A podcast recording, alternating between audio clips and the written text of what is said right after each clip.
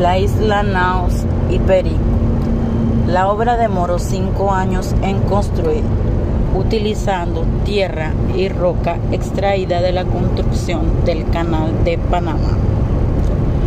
Hospital Ancón tenía una capacidad para 500 camas y fue construido a un costo de 3.500.000. Estación Central del Ferrocarril. Es un edificio que albergaba la antigua estación de el ferrocarril de Panamá. Dirigible militar estadounidense en Albrook.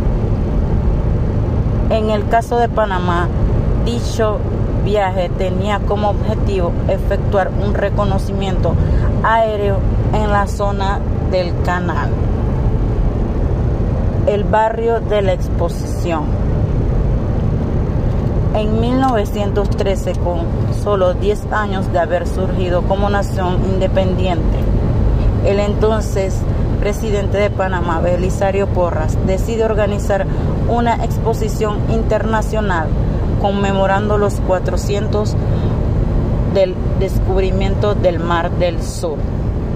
Lamentablemente, el inicio de la Primera Guerra Mundial desvió la atención de las principales economías de la época.